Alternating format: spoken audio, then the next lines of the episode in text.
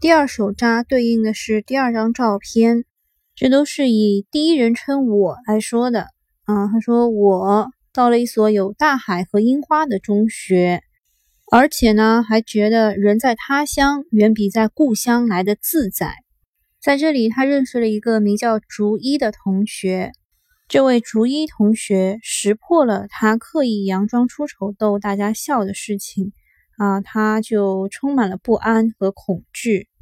这是竹一影响他的第一件事情，就是为了要收服竹一呢，他的脸上要堆满犹如假基督徒的亲切媚笑，然后找机会去接近他。有一天呢，正好下雨了，他家呢又离学校很近，他就拉着他去了他的寄宿的家里。因为竹一的耳朵出脓了，所以还细心的为他掏耳朵。竹一呢说了一句无意识的恭维话，说日后一定会有女人迷上你。这句话呢像恶魔可怕的预言，一直影响他一生。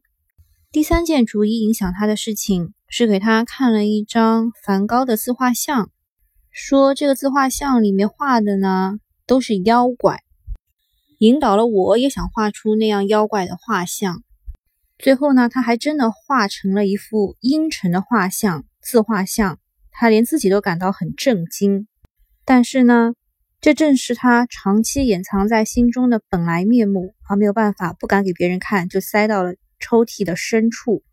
那他呢，只能在主一的面前自然展现敏感脆弱的神经，所以呢，就放心的让主一欣赏这幅自画像。他看过之后呢，赞赏有加，于是又接连的画了几张妖怪的画像，得到了竹一的另一个预言，说你将来一定会成为一名伟大的画家。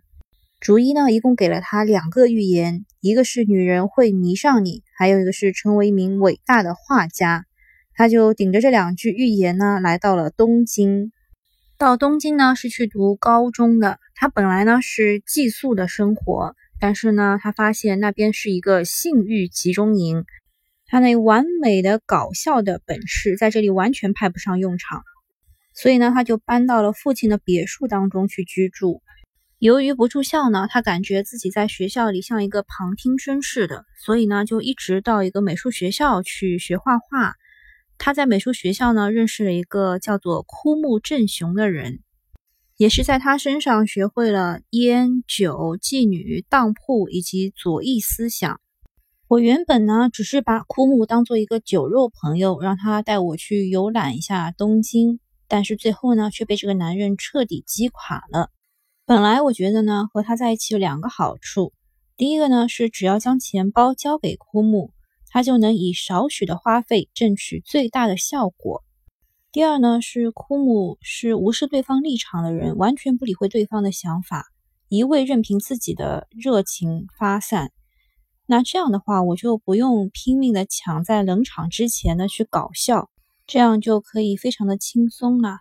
那我觉得啊，要暂时消除我对人类的恐惧，烟酒还有娼妓都是好方法，所以就一直在娼妓当中沉沦。历练，而这一切呢，被枯木一语道破，说我有出乎意料的随赠附录。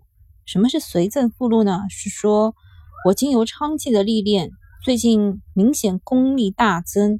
听说呢，借由娼妓来磨练烈焰的本领，是最严苛，同时也是最有效的方法。如今我身上早已散发出一股情场老手的气息。女性会凭借本能嗅出这气息，主动投怀送抱。那这些事情令他近乎屈辱痛苦，所以呢，就对寻花问柳感到兴致索然了。之后呢，枯木带他去了这个东京游览项目之一，叫做共产主义读书会，是共产主义的秘密聚会。我并不是他们的同志。但是每次聚会，我总是准时报到，为众人献上搞笑的服务。因为呢，我喜欢这样，我喜欢这群人，但未必是因为马克思而促成这份亲密感。那这一切都是为什么呢？因为两个字——非法。他很享受这个字眼呐。有句话叫做“见不得光的人”，那我从一出生就觉得自己是一个见不得光的人，所以每次遇到被世人如此指责的同类，一定会敞开温柔的心房。对于我这种男人而言，地下运动组织的气氛莫名让我感到心安惬意。换言之，比起地下运动原本的目的，那运动的气氛反而让我觉得更合得来。他们把我看作是大有作为的同志，将很多极其机密的工作都交给我来处理，而我都照单全收，也从来没有误过大事。但是呢，父亲的议员任期即将满了，他就不住在东京了，他的这个别墅也出售了，我就只能一个人无亲无故的住在出租公寓里。之前呢，虽然零用钱一两天就花光了，但是住在家里，家里一应俱全。现在呢，只能轮流向哥哥姐姐们去要钱，还在枯木的指点之下频繁去上当铺，还是入不敷出。于是我选择了逃避。然而呢，逃避果然很不是滋味，最后决定一死了之。那当时有三个女人对我表现出特别的好感。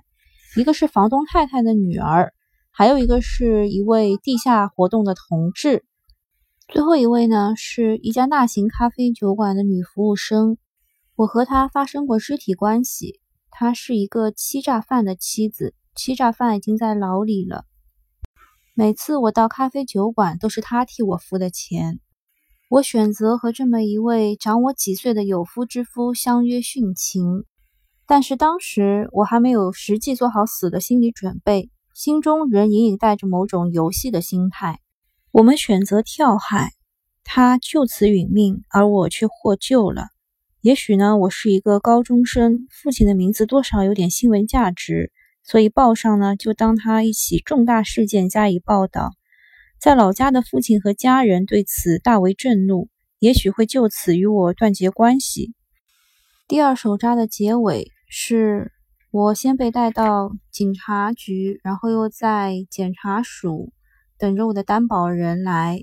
透过背后高高的窗户，可以望见空中的晚霞，海鸥排成一个女字形朝天际飞去。